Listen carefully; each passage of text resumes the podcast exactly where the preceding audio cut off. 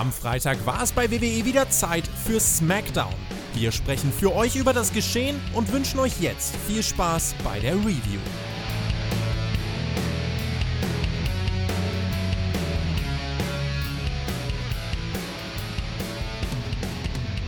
Heute beginnt WrestleMania. Bevor wir uns aber darauf fokussieren, kümmern wir uns erstmal noch um die letzte TV-Show vor dem großen Event und zwar SmackDown vom 3.4.2020. Ein kleiner Zwischenstopp-Podcast hier auf Spotify. Ich hoffe, den hört ihr alle noch vor WrestleMania heute. Ich bin der Chris und Jonathan. Das war eine Show, die hier in Deutschland live auf The Zone gezeigt wurde. The Zone und WWE haben nun eine Partnerschaft. Raw sowie SmackDown werden übertragen. Ich habe auf Twitter gesehen, dass du dir SmackDown auch direkt live gegeben hast, oder? Absolut, Chris. Ja, grüß dich, grüß euch, liebe Zuschauer. WrestleMania Samstag. Ich hoffe, ihr seid alle schön gehypt und im Modus. WrestleMania, ich, Baby. ganz genau.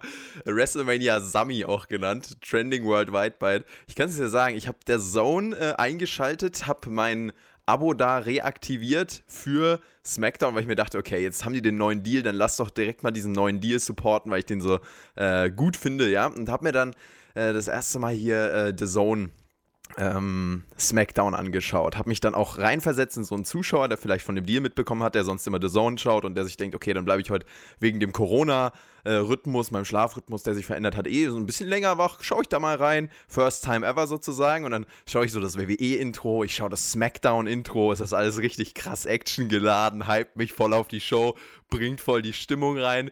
Und man erwartet so ein Stadion oder eine Arena, ja, in die jetzt rübergeschaltet wird aber man sieht einfach nur das Stimmungsloch WWE Performance Center, kein Publikum und die, äh, die Erwartungen fallen so ein bisschen runter. Also das ist mir aufgefallen. Ich glaube, das versteht auch natürlich jeder, dass das einfach keine Zuschauer da sein können und dass das so laufen muss. WWE kann man da nichts vorwerfen, aber es war schon äh, in der Produktion auch wieder sehr auffällig, glaube ich, für First Time Ever Zuschauer. Und generell hat man ja in den Werbepausen kein, äh, keine Ami-Werbung mit irgendwelchen Burgern oder Hotdogs, sondern The Zone hat äh, ja, ihre eigenen Screens, oder? Also genau. Also so Werbung einfach für andere Sportarten etc. Und äh, ja, so Facts für Baseball- und Football-Spieler äh, reingeblendet oder irgendwie MMA-Fighter, also irgendwas, was mit Ami-Sport zu tun hat, was Wrestling-Fans auch gefallen könnte, in Anführungszeichen. Das war aber auch oft das Gleiche. Also das hat mich wahrscheinlich sogar mehr gelangweilt, würde ich jetzt mal sagen, ähm, als die Ami-Werbung, weil da kriegt man wenigstens schön Hunger, wenn man da die Pizza von, ähm, von Doritos sieht oder so. Ja, apropos Stimmungsloch, SmackDown war für mich so eine Show, aber mehr Warte mal, sorry, ich muss hier kurz rein. Doritos ist natürlich, äh, ist ja, sind ja die Chips, ne? Domino's heißt es doch. Domino's ist die Pizza, ja. Bevor mich alle gleich wieder. Aber die gibt's sogar in Deutschland, also falls du da Bock drauf hast. Ich war mal bei WWE 2K im Büro, ähm, weil die da, das war WWE 2K18, haben wir da, glaube ich, angezockt, der Björn und ich im Studio. Björn kommt auch heute Nacht zurück im Podcast-Comeback. Ja, das muss ich jetzt kurz ausholen. Und da waren wir in München in ihrem Büro und da haben wir da mit den WWE-Kommentatoren und äh, mit der ganzen Crew haben wir da äh, wirklich super viele Schachteln von Domino's Pizza bestellt. Und es war eine der geilsten Pizzas, die ich jemals gegessen habe. War richtig geil. Ja, ist halt wirklich so. Also ich war ja schon ein paar Mal in den USA und immer wenn ich da Domino's esse, ist es nochmal ein Stück besser, aber ich habe in Deutschland auch schon mal was gefuttert davon und geht Geil. schon ab, ja. Kann man mal machen. kann man mal machen. Ob man SmackDown so machen kann, ist jetzt die Frage. Hast du, bevor wir über SmackDown sprechen, dieses Miss Morrison Rap-Video auf YouTube gesehen? Mhm. Mhm. Ein Zuschauer von uns, der Kevin auf Twitter, möchte ein Cover von Spotify dazu sehen. Mal schauen, was sich da machen lässt. Äh, ja. Rede ich nochmal mit Jonathan gleich drüber. Miss Morrison sollen dann eigentlich auch SmackDown starten, aber die Usos und New Day kommen zuerst heraus, zanken sich ein wenig, wer die Titel bei WrestleMania gewinnt, bis die Champions dann erscheinen. Egal, was für Steine sie in den Weg gesetzt bekommen, so, sie bleiben das beste Tag-Team des 21. Jahrhunderts. Ein Brawl bricht aus die Champions stehen oben. Erstmal, was mir gefallen hat, war, dass man so ein bisschen auf die Usos New Day Vergangenheit eingeht und halt zeigt, dass sie zu sehr auf sich selbst fokussiert sind. Und das hat man dann auch beim Brawl gesehen. Also dadurch, dass sie sich einfach fertig gemacht haben, können Miss Morrison triumphieren. Das kann man theoretisch im Match auch so umsetzen als kleines Story-Detail.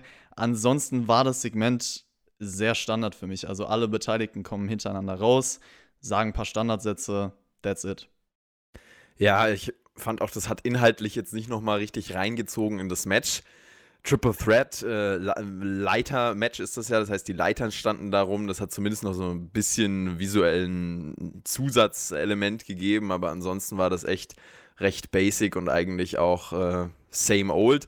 Was mir hier aufgefallen ist, dass diese Teams alle drei total verschieden sind, ja, und irgendwie in diesem Segment so, also dass dieses Match einfach total bunt ist und vielfältig, weil diese Teams so komplett verschiedene Charaktere irgendwie haben. Ähm, und Miz und Morrison aber trotzdem irgendwie versucht haben, diesen New Day-Style Catchphrase nachzumachen. So, sie, sie, sprechen zusammen ihre Catchphrase und, und performen die fast, äh, kann man sagen. Hat halt nicht funktioniert, weil dieses Be Jealous völlig asynchron war und halt eigentlich so ein bisschen die Awkwardness von dem ganzen Segment transportiert hat. Ja, hm.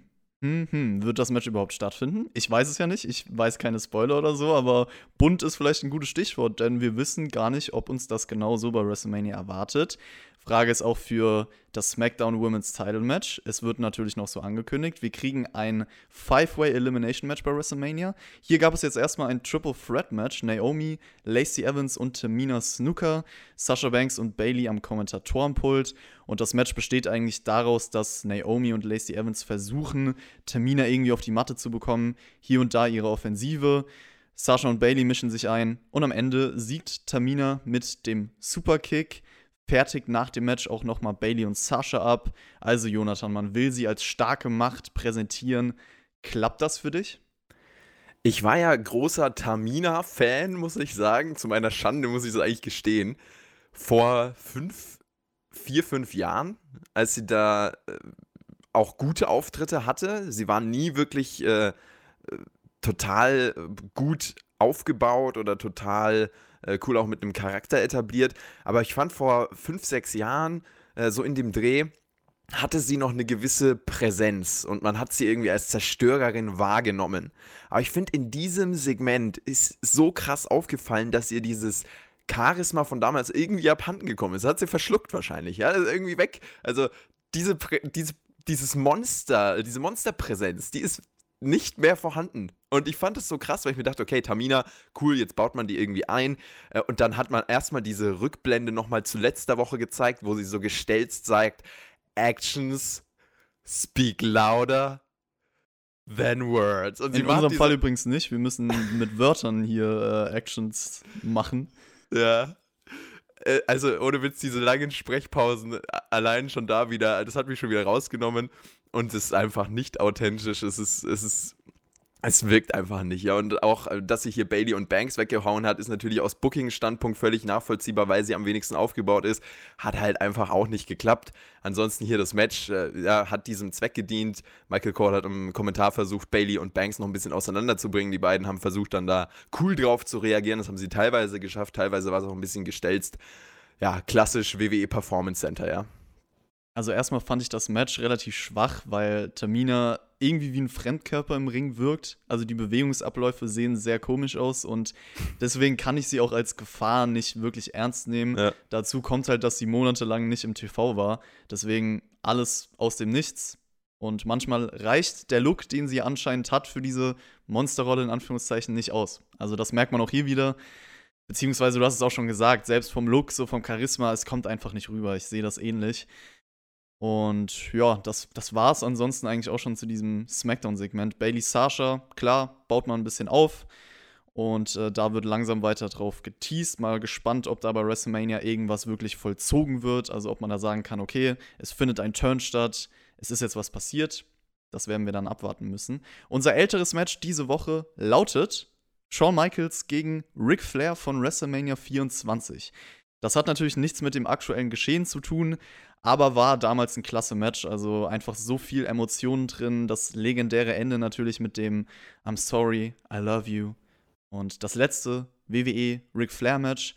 Man hat außerdem damals eine junge, noch junge Charlotte Flair im Ring gesehen. Also ganz interessant.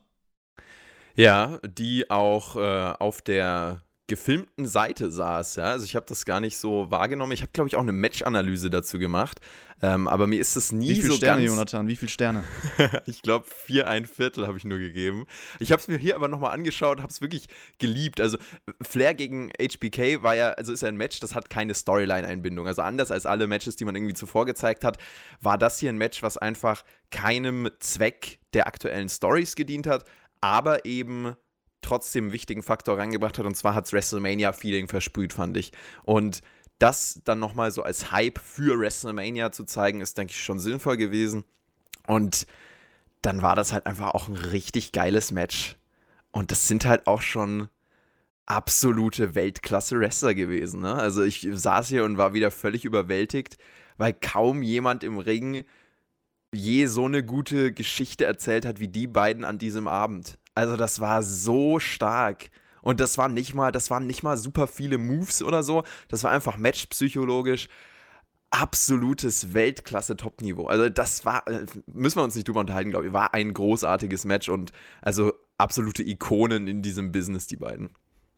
Ein weiterer Rückblick folgte dann, nicht in das Jahr 2008, sondern zu letzter Woche der unfassbar inszenierte Sturz von Elias. Haben wir beide ja schön auseinandergenommen letzte Woche bei SmackDown. Und dann wir alle haben uns die Frage gestellt, wie wird Reigns aus dem Match bei WrestleMania geschrieben? Wie wird's passieren? Das große Ereignis folgt.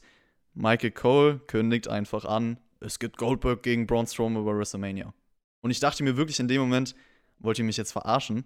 Also, da werd sogar ich wütend, weil du hast wochenlang falsche Werbung betrieben, um dann einfach so das neue Match festzusetzen, ohne Begründung. Reigns wurde nicht mal erwähnt. Und für mich ist das ganze Universal Title Picture ein Desaster, was man gar nicht ernst nehmen kann. Das soll eines der größten Matches des Jahres sein. Sehr, sehr faul gelöst für mich persönlich. Auch absolute Frechheit, ne, muss man einfach so sagen. Ich habe ein Interview mit Triple H gehört, in dem er gesagt hat, speziell zu diesem Match, Roman Reigns wird auf eine einzigartige Art, in a unique way, hat er gesagt, wird er rausgeschrieben. Oh, dann kommt das hier und ich, ich war völlig, völlig perplex. Ich weiß nicht, ob man bei WrestleMania dann noch irgendwie eine Zusatzerklärung bringt. Und ich glaube, dass Roman Reigns einfach nicht mehr erwähnt wird jetzt. Das kann halt echt sein. Und dann ist es halt, also vielleicht war das auch eine spontane Umentscheidung, dass man das nicht groß fokussieren wollte, sondern einfach Strowman in das Match setzt. Also das ist halt, das nimmt halt auch Glaubwürdigkeit weg. Ja, dieses ganze Contender-System dann auch, so ein neuer Herausforderer und ein neues Match. Und wird er halt einfach ersetzt mit jemandem. Es gibt nichts an Erklärung. Ganz schön frech. Ich hoffe wirklich, dass das nicht ein Main Event wird. Also, ich denke mal, dass man beide World Title Matches schon aufteilt. Aber ich hoffe wirklich, dass das Universal Title Match jetzt nicht heute bei Tag 1 der Main Event wird. Also viel Spaß, falls ihr darüber sprechen müsst. Ich bin ja bei Tag 2 am Start bei der Live-Review. Ihr kriegt hier auf jeden Fall für WrestleMania zwei Live-Reviews direkt nach der Show mit unterschiedlichen Teams, jeweils Dreierkonstellationen. Da könnt ihr euch schon mal drauf freuen. Und ich bin wirklich gespannt, welche Matches ich so abbekomme und welche Matches dann der Jonathan abbekommt. Eine Sache, die nicht so faul war bei SmackDown, ist generell die ganze Otis Mandis. Mandis. das wird der, der Teamname von den beiden, falls sie zusammenkommen. Okay. Otis Mandy, äh, die Liebesgeschichte. Die setzt man zum Glück nicht so faul um wie das ganze Universal Title geschehen.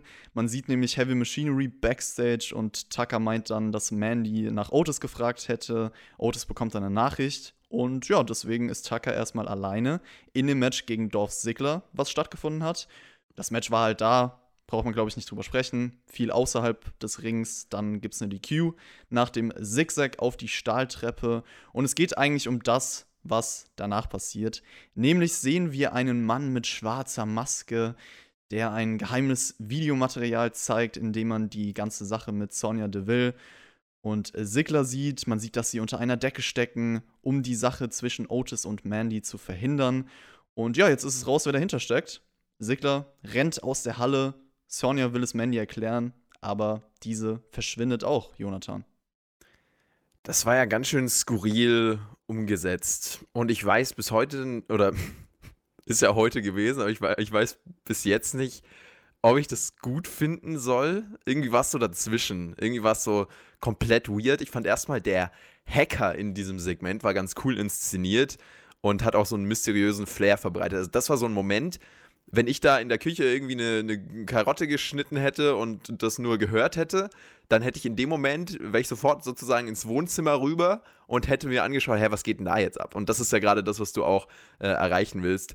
Ähm, da wieder die Leute reinzuziehen in der Show, die eigentlich sonst vorhersehbar wirkt, da so Punkte reinzubringen. Und das hat hier geklappt. Man muss es halt noch erklären. Also wer steht dahinter? Ist das das neue Gimmick von Ali? Oder wer macht da jetzt hier irgendwie die, die äh, Hackangriffe? Und dann eben die Videos, die gezeigt wurden, da war es halt dann auch, fand ich, recht trashy, ne? Also mit, mit dieser Machart, die auch klassisch WWE-Style ist, irgendwie für solche Storylines, mit den versteckten Kameras, die aber dann trotzdem irgendwie offensichtlich sind.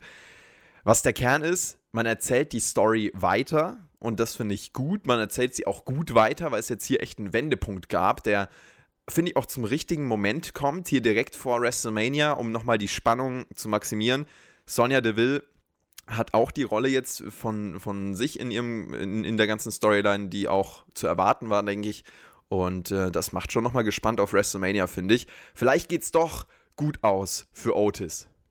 Also die Rolle vom Hacker, da bin ich auch deiner Meinung, muss man halt noch so ein bisschen erklären. Ich habe mich auch gefragt, okay, warum macht er das jetzt überhaupt? Da muss ja jemand dahinter stecken, der einfach so nett ist, um Otis das alles zu zeigen und alles vorzubereiten. Also da bin ich mal gespannt, ob man das noch versucht zu erklären. Ansonsten klar, bisschen zu viel vielleicht das Segment. Es ging auch so viel ab, ich kam gar nicht mehr richtig hinterher. Also es war manchmal zu over the top, aber insgesamt ist es halt trotzdem eine logische Erzählstruktur gewesen, die hier weitergeführt wurde. Du hast halt wochenlang die Frage aufgebaut, wie kam das alles zustande und jetzt wurde es halt aufgelöst. Es ist eine weitere neue Entwicklung und so bereitet man eigentlich den endgültigen Payoff für WrestleMania vor. Ich denke auch Otis und Mandy, die werden zusammenkommen. Das wird bei WrestleMania passieren. Wie habe ich es eben genannt? Mandis Mandes mhm. ist, jetzt, ist jetzt mein Name für die zwei, so ein süßes Paar. Absolut, bin ich voll dabei und äh, ich hoffe wirklich jetzt äh, mit pochendem Herzen, ähnlich wie Otis, dass das so wird. Gib mir bitte das Match an Tag 2 WWE. Gib's mir. Nein! Der Jonathan soll es nicht bekommen. Nein! Wir, wir wissen auch. übrigens auch noch gar nicht, welche Matches stattfinden. Das kann man nebenbei auch mal besprechen. Wir sind jetzt an dem Tag von WrestleMania, aber haben keine Ahnung, welches Match stattfindet heute das nenne ich mal äh, super, super Hype auf die Show, oder?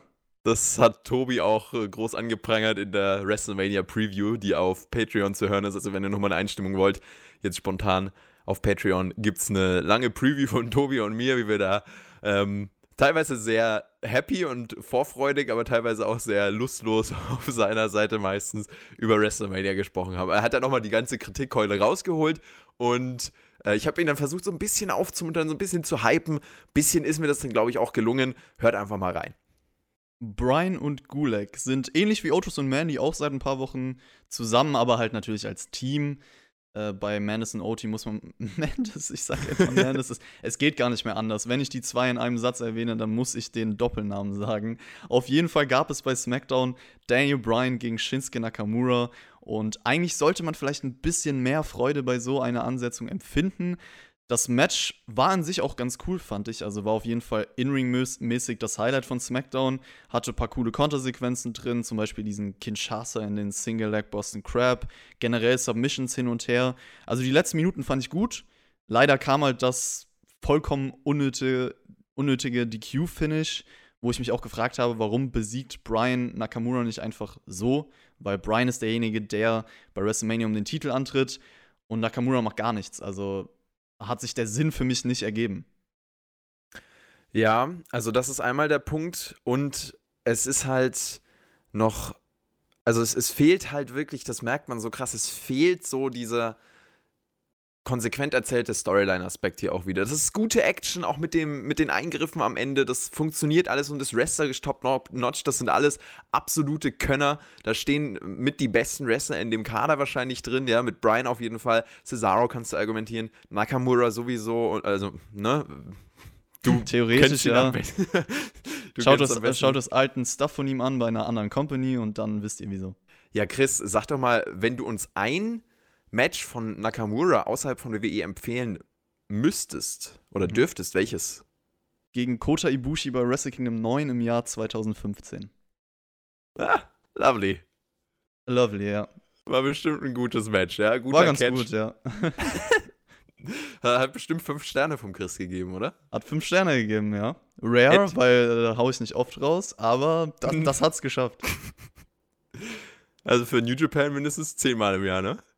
Nö, das stimmt gar nicht. Add also, 5 Sterne Chris auf Twitter, folgt ihm jetzt. Da, da hat er recht, so. da hat er recht. Was für gute Plugs wir hier die ganze Zeit reinhauen. Ich bin richtig stolz auf uns. Ja, wir sind im Modus. Ich glaube, es ist der WrestleMania Pre-Hype. Ja, die, die, der Hype vor dem Sturm heute Nacht. Ja, wir halten die Leute auch noch ein bisschen auf, damit sie sich hier noch den, den Podcast schön anhören können, weil jeder ja. will unbedingt SmackDown nochmal vor WrestleMania. Das ist so eine krank interessante Show. Aber komm, mach weiter, Jonathan. Wo warst denn du? Ähm, ich glaube, wir waren hier fertig mit dem ganzen Stuff. Also, ich hätte richtig Bock, jetzt über John Cena zu reden, um ehrlich zu sein. Ja, ganz kurz noch, nach, nach dem Match wurde, wurde Brian ja noch attackiert. Also Brian und Gulag wurden vom Stable abgefertigt. Brian kriegt alle drei Finisher ab. Stimmt. Und okay, nee, müssen wir nicht drüber sprechen. Ist aber halt so war ein gutes Heel-Showcase trotzdem, fand ja. ich, wie sie die nochmal äh, zerprügelt haben. Aber es ist halt immer nur wrestlerisch. Die äh, Story wird nur irgendwie wrestlerisch erzählt, habe ich das Gefühl, oder maßgeblich. Und also da hätte man noch mehr draus machen können. Ist halt bei fast jeder Story so Haken dran, ja. Ja, bei SmackDown auf jeden Fall. Also war halt so dieser Standardaufbau als finaler Sale vor WrestleMania zu wenig. Kann man, da kann man sich schon mehr erwarten, würde ich jetzt mal behaupten. Gefinisht wurde nicht nur Brian, sondern auch SmackDown jetzt, du hast es schon angesprochen, mit dem letzten Segment der Show. John Cena redet über die aktuelle Lage, verkauft dann WrestleMania als eine Show, wo niemand so wirklich weiß, was passiert. Bezieht das dann auch auf sein Firefly Funhouse Match und The Fiend steht ja auch für Ungewissheit, aber Cena hat keine Angst, hebt dann komplett ab, meint Bray Wyatt sei nicht mal ansatzweise auf seinem Level und er wird ihn bei WrestleMania squashen. Wenn das passiert, dann, äh, ja, Halleluja. Also es wird nicht passieren, aber ich fand es witzig, dass er das erwähnt hat. Erstmal bis dahin.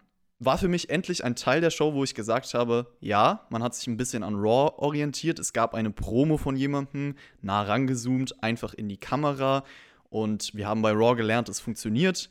Das ist einfach der authentischste Weg, um etwas zu verkaufen für mich. Deswegen hat die Promo auch funktioniert. Würdest du sagen, es war eine der besten Promos im Performance Center so bisher oder vielleicht sogar die beste? Nee, das auf keinen Fall. Also ich würde alle Promos, die wir bei Raw auch gelobt haben, darüber stellen. Also Weil die waren inhaltlich und, und von den Emotionen noch mal besser rübergebracht. Auch wenn ich Cena am Mikrofon eigentlich super finde, aber das war nicht mal ansatzweise einer seiner besseren Promos für mich. Ich fand nämlich, was das rhetorische Handwerk angeht, die Art und Weise, wie er redet, wie er betont, wie er in den Sprechfluss kommt, wie er Intensität aufbaut, Sprechpausen einsetzt, dieses ganze rhetorische Know-how, das hat der Cena sowas von drauf. Und auch speziell seitdem er nochmal in der Schauspielerei aktiv ist, noch viel mehr. Edge hat auch kürzlich mal in einem Interview gesagt, äh, Schauspielerei oder Schauspieltraining und Schauspielschulen ist das, was er Wrestlern auf jeden Fall am meisten ans Herz legt, um einen authentischeren Charakter zu spielen, weil sie teilweise einfach auch Schauspieler sind. Und John Cena, glaube ich, da merkt man diesen Effekt auch ganz krass. Also handwerklich war das hier eine großartige Promo und ich würde sagen, handwerklich die beste Promo, die man bisher im Performance Center so gesehen hat.